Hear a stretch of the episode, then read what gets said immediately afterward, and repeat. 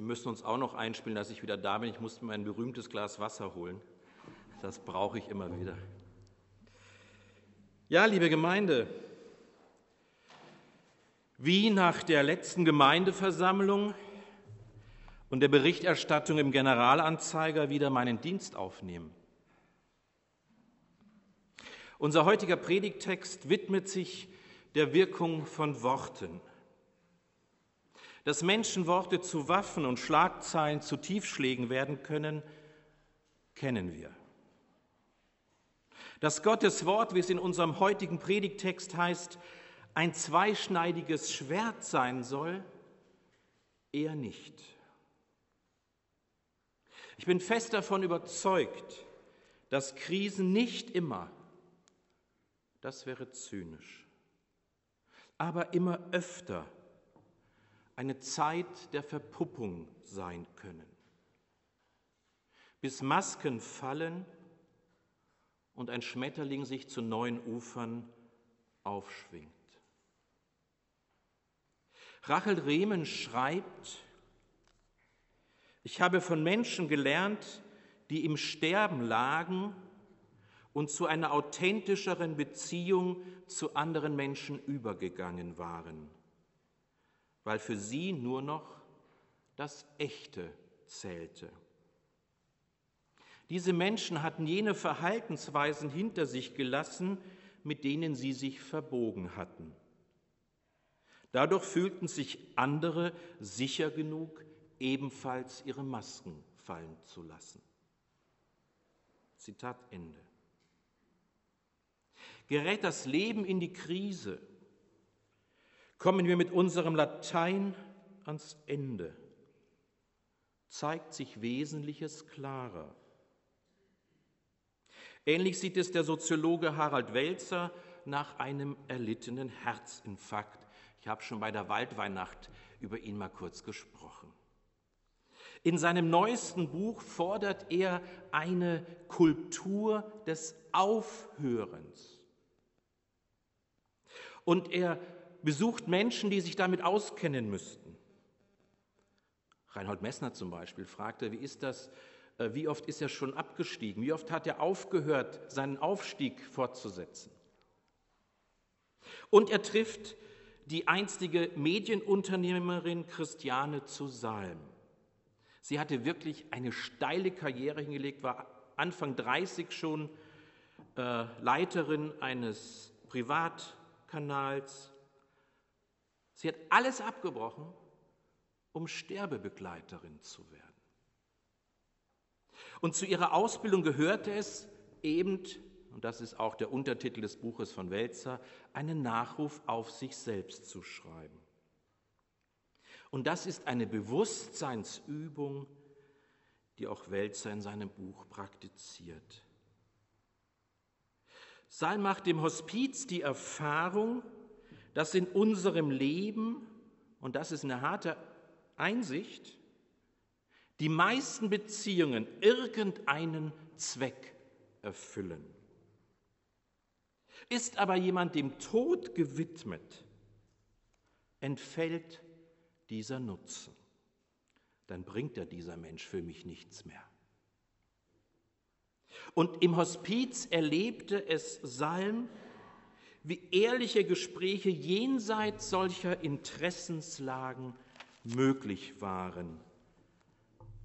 Und sie sagt, diese Gespräche sind an sich gut, nicht für einen Zweck. Darin liegt ihre Schönheit. Krisen sind auch ein Stück Sterben. So schmerzhaft sie sind, sie lassen Masken fallen und zwingen uns zu mehr Ehrlichkeit. Krisen scheiden die Geister und stellen alles miteinander auf den Prüfstand, legen unser Tun unter Gottes Brennglas. Denn das Wort Gottes ist lebendig und kräftig und schärfer als jedes zweischneidige Schwert und dringt durch, bis es scheidet Seele und Geist, auch Mark und Bein und ist ein Richter der Gedanken und Sinne des Herzens. Gottes Wort scheidet Seele und Geist. Krise, Krinein, scheiden, unterscheiden. Gottes Wort selektiert Seelenvolles und Seelenloses, Geistvolles und Geistloses. Es richtet die Gedanken und Sinne, und zwar unserer Herzen, nicht hier, sondern hier, zurecht. Es entpuppt sich als klärender Kompass. Dein Wort ist meines Fußes Leucht und ein Licht auf meinem Wege. Die zweischneidige Schärfe von Gottes Wort fördert aber auch schmerzliche Einsichten zutage. Weil Gott weiß, dass alles mindestens zwei Seiten haben kann. Wir hingegen neigen dazu, eher die Dinge einseitig zu sehen, eher den Splitter im Auge des anderen zu bemerken, als den Balken im eigenen. Es kommt immer auf die Perspektive an, von der aus ich meine Welt betrachte und meine Urteile fälle. Wo nicht genügend Distanz zu mir und meinen Problemen vorhanden ist, sehe ich schnell den Wald vor lauter Bäumen nicht. Deshalb können Auszeiten hilfreich sein, um eine andere Perspektive einzunehmen, um unter Gottes Wort und mit theologischem Verstand Krisen geistlich zu betrachten. So bei Luther, der in diesen Tagen vor 500 Jahren, ich habe dazu ein Blogseminar belegt, die Wartburg verließ. Die meisten werden es wissen, nach dem Reichstag zu Worms war er vogelfrei, jeder hat ihn umbringen können und sein Kurfürst hat ihn in Schutzhaft auf die Wartburg gepackt. Und dort hat er vor 500 Jahren die Bibel übersetzt. Aber in Wittenberg ging es drunter und drüber. Krise, Chaos, Reformation, Bildersturm. Wie soll es denn werden mit Reformation in Wittenberg? Und Luther verließ die Wartburg. Er hatte dort mit genügend Abstand sich Gedanken gemacht über die Lage in Wittenberg. Und er hielt dann vom Invokavit-Sonntag an, also vom ersten Sonntag der Passionszeit bis zum nächsten Sonntag, acht Predigten. Und in dem Blogseminar habe ich gelernt, dass er allein mit dem Wort der Predigt, mit einer geistlichen Betrachtung der Lage, faktisch für Ruhe sorgen könnte.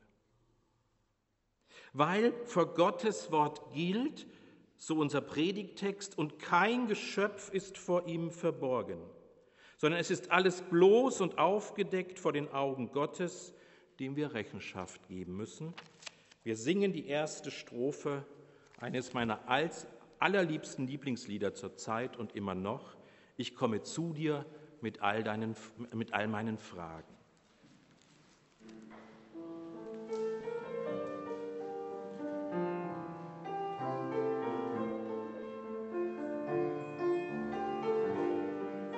Das ist im Zettel beigelegt, im Zettel.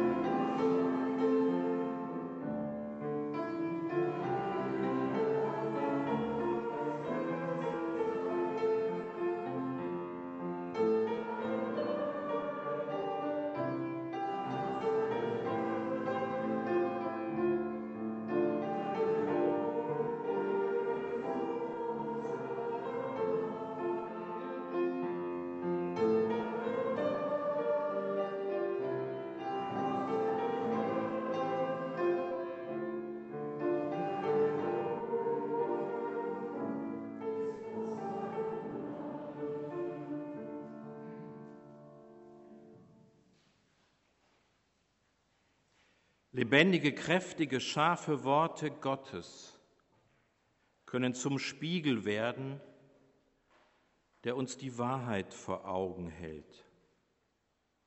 Das ist nicht zu verwechseln mit unternehmerischen Evaluationsstrategien.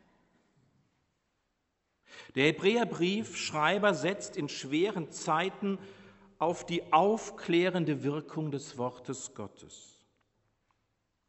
Seit Jahrzehnten wartete damals die Christenheit auf Christi Wiederkunft. Wir würden vielleicht im Konfi-Unterricht sagen, sie warteten darauf, dass endlich alles gut wird. Sie sehnten sich nach dem Kommen des Reiches Gottes. Nur schien Gottes Verheißung nicht in Erfüllung zu gehen. Da kam Unruhe auf und sie befanden sich in einem ständigen, stressigen Krisenmodus. Anfang des zweiten Jahrhunderts waren die ersten Gemeinden in der Realität des römischen Reiches angekommen. Sie erlebten, dass Streit in den besten Familien und auch in Gemeinden vorkam. Je frustrierender ihr Alltag war, umso mehr sehnten sie sich nach den guten alten Zeiten zurück. Unser Briefschreiber sah darin keine Lösung. Statt die Hand an den Flug zu legen und nostalgisch zurückzublicken, sollten sie seiner Ansicht nach eher verantwortungsbewusst nach vorne blicken, so dass im Bonhoeffers Glaubensbekenntnis auch deutlich wird. Klartext war angesagt. Und dazu benutzte der Briefschreiber die altbekannten Worte des Volkes Israels. Wie Israel aus Ägypten auszog, sollen sie endlich aus dem Sklavenhaus ihrer selbstbezogenen Sichtweisen aufbrechen. Als Anführer sollte ihnen nicht Moses, sondern Christus dienen. In dieser religiösen Sprache hieß das Christus ihr Opferlamm und hohen Priester, der sie durch seinen Tod aus der Gefangenschaft der Sünde und bei Luther ist Sünde nichts anderes als diese selbstverkrümmte, in sich, nicht aus sich rauskommende Haltung zu befreien. Bei Mose folgten 40 Jahre Wüstenwanderung mit Gemurre und einem irrwitzigen Tänzchen ums goldene Kalb. Auch zur Zeit des Hebräerbriefes wurde gemotzt und gemurrt, sich in Götzendienst und Besserwisserei geflüchtet. Alle wussten es besser nur niemand wusste, wo es wirklich lang ging. So drohte ihr Christus Glaube in der Wüste der Ratlosigkeit zu versanden. Einige zogen sich in die Regression kindlicher Naivität zurück. In jedem psychologischen Buch über Krisen kann man lesen, wie mächtig die Regression ist, dieser Rückfall in infantile Verhaltensmuster. Andere betrachteten das Gewesene durch die rosa Brille ihrer Verdrängung, so wie Kinder, die wehmütig unter die Kuscheldecke verlorener Zeiten kriechen können. Der Hebräerbrief war für Veränderung, nicht für Verdrängung. Er wollte Klarheit, nicht Nebelkerzen. Denn, und das war die feste Überzeugung, nur durch Wahrheit und Klarheit wir haben gehört, was Clear und Clearness im Englischen bedeuten kann. Nur darüber werden wir wieder zur Ruhe und zum Frieden, auch im Miteinander finden. Und deswegen, das haben wir ja als Vorspann zu den Worten zum zweischneidigen Wort gehört, deshalb war das große Thema des Hebräerbriefes, ich zitiere nochmal, es ist also noch eine Ruhe vorhanden für das Volk Gottes. Es ist nichts zu spät. Es ist alles noch vorhanden. Auch, dass man das Ziel erreicht. Auch wenn man gestolpert ist, gescheitert ist, sich verrannt hat, um goldene Kälber getanzt hat. Und dann heißt es weiter, denn wer zur Gottesruhe gekommen ist, der ruht auch von seinen Werken, so wie Gott von den Seinen. So lasst uns nun bemüht sein, zu dieser Ruhe zu kommen. Ruhe ist das Schlüsselwort dieses Briefes. Ganz im Sinne Augustins, ich habe das hier schon zigmal zitiert in meiner Zeit. Der Kirchenvater, der sagt, unser Herz ist unruhig, bis es Ruhe findet, Gott in dir. Und damit ist nicht eine Friedhofsruhe gemeint, oder sowas, alles unter den Teppich kehren und Deckel drauf. Nein, es geht um eine ehrliche, um eine geläuterte, um eine innere Ruhe. Und genau diese hat jetzt im Bild gesprochen, der Hebräerbriefschreiber, wie so eine Hoffnungskarotte am Seil, wie beim Wurstschnappen. Ich weiß nicht, ob ihr Konfis kennt ihr überhaupt noch Wurstschnappen? Gibt es sowas noch? Also ich habe das immer gespielt beim Geburtstagen. Da hing da am Seil ein Würstchen und wir schnappten alle danach Hände auf den Rücken. So. Und es gibt die andere Technik, du nimmst praktisch so eine Art ja, Peitsche und bindest vorne eine Karotte dran, damit der störrische Esel auch nach vorne geht. Das kennt ihr vielleicht. Und so war das mit dieser zur Ruhe kommen. Dieses kommt, bemüht euch, kommt voran, bleibt nicht stehen, guckt nicht zurück, kommt zu dieser Ruhe. In der Hinterhand hielt aber der Hebräerbriefschreiber das zweischneidige Wort, wie so eine Gerte für störrische Esel. Und auch das ist im Krisenmanagement hoch umstritten. Machst du das konfrontativ oder eher sanft? Das kann man als schwarze Pädagogik deuten. Aber so ein zweischneidiges, scharfes, klares Wort oder auch mal eine Gerte für den störrischen Esel kann durchaus aufklärende Wirkung entfalten, kann lange aufgestauten Eiter mal ausdrücken, die Blase der Verdrängung platzen lassen, damit Heilung gelingt und Wunden gereinigt werden und vielleicht das Wunder eines Neuanfangs gelingt. Auch ein Rebstock ist zu beschneiden, markant zurückzustutzen, um neue Frucht zu bringen. Wir singen die zweite Strophe dieses wunderbaren Liedes, Text von Janusz Korczak,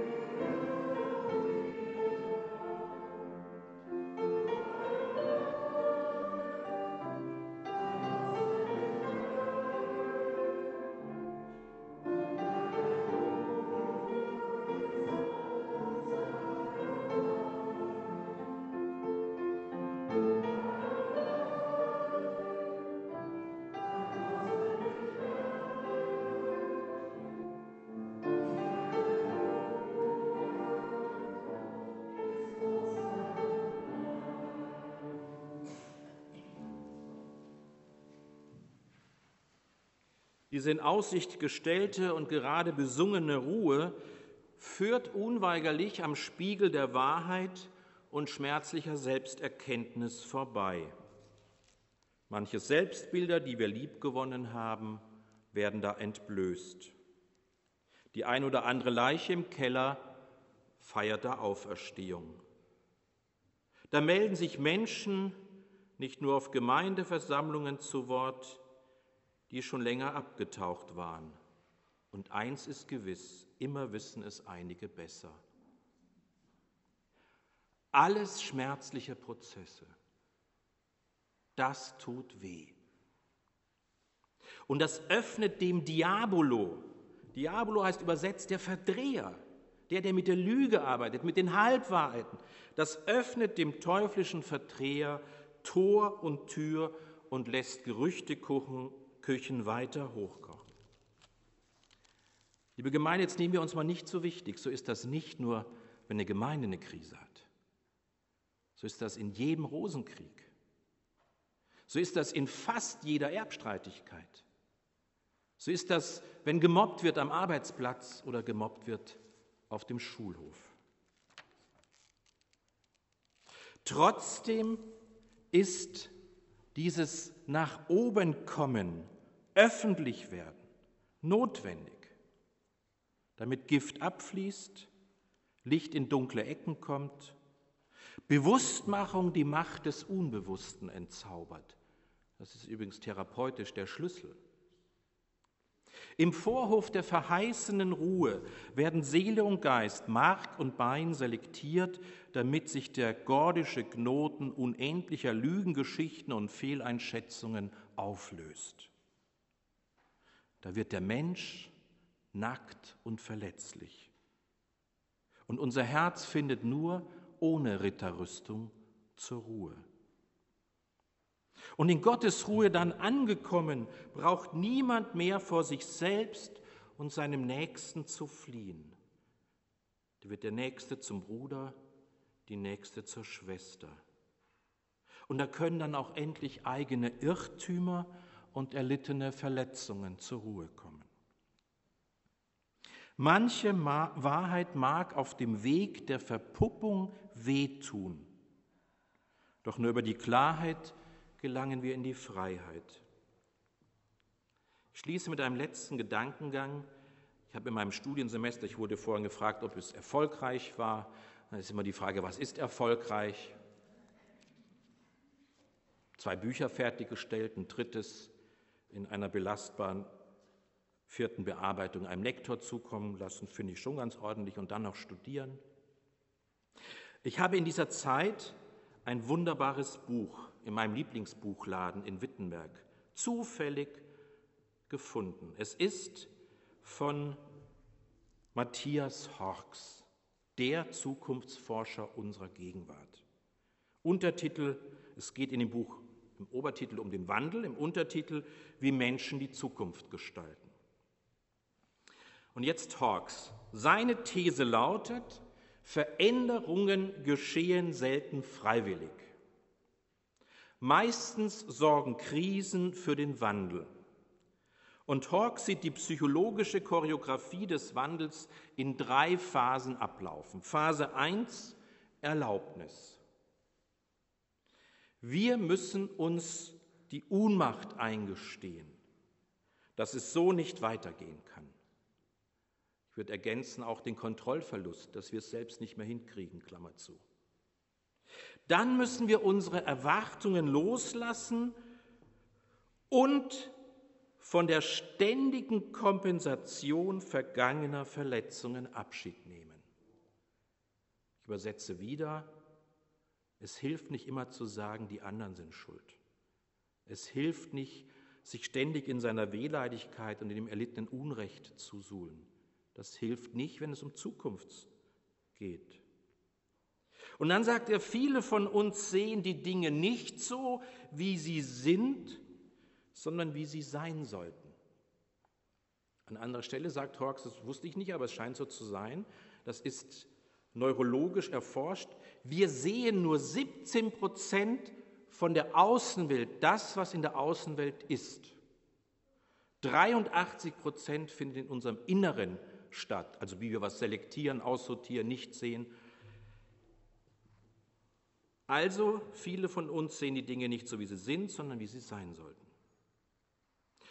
Mit allen Mitteln wird dann das bedrohliche, neue, zumutende unterdrückt. In jeder Krise unterdrückt man zu lange, verdrängt, will es nicht sehen.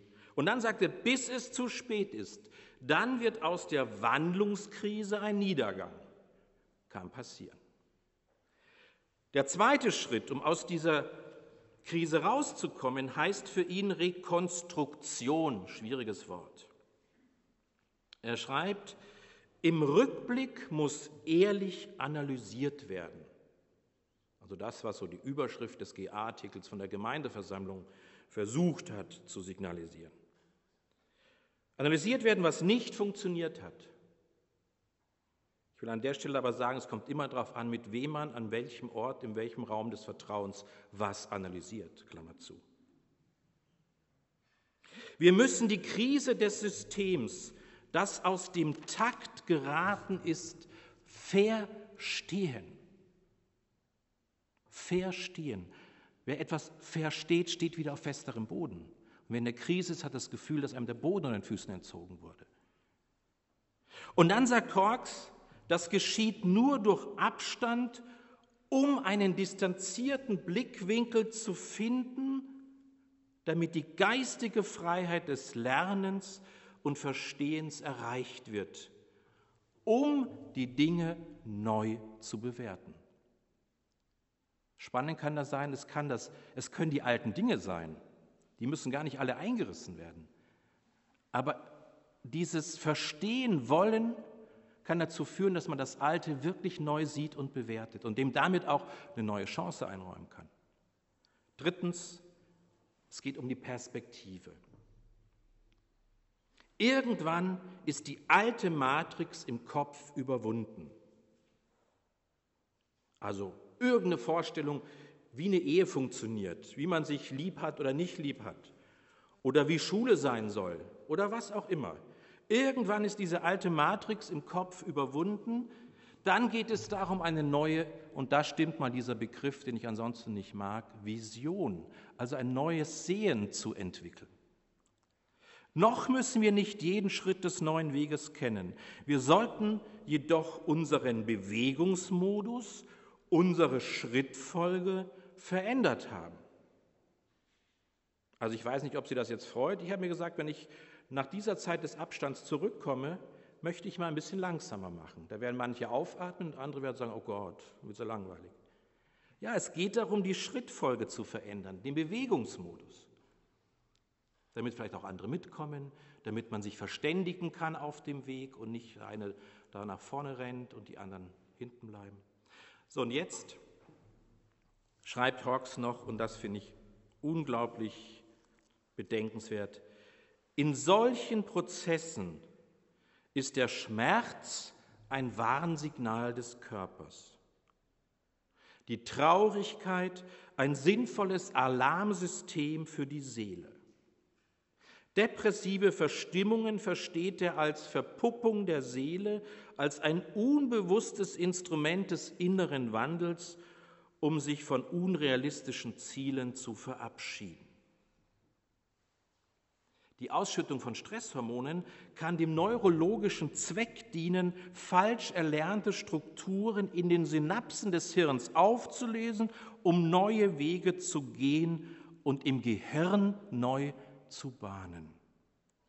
Das wünsche ich uns in den Krisen unserer Zeit, dass die Verwandlungen gelingen, wo auch immer hin uns unsere Wege führen werden sei es im Kampf gegen den Klimawandel, es gibt viel mehr als uns, sei es auch Wege im Ringen um den Frieden in der Welt, vor allem zur Zeit in Europa, und sei es auf der Suche nach Auswegen da, wo gordische Knoten uns strangulieren.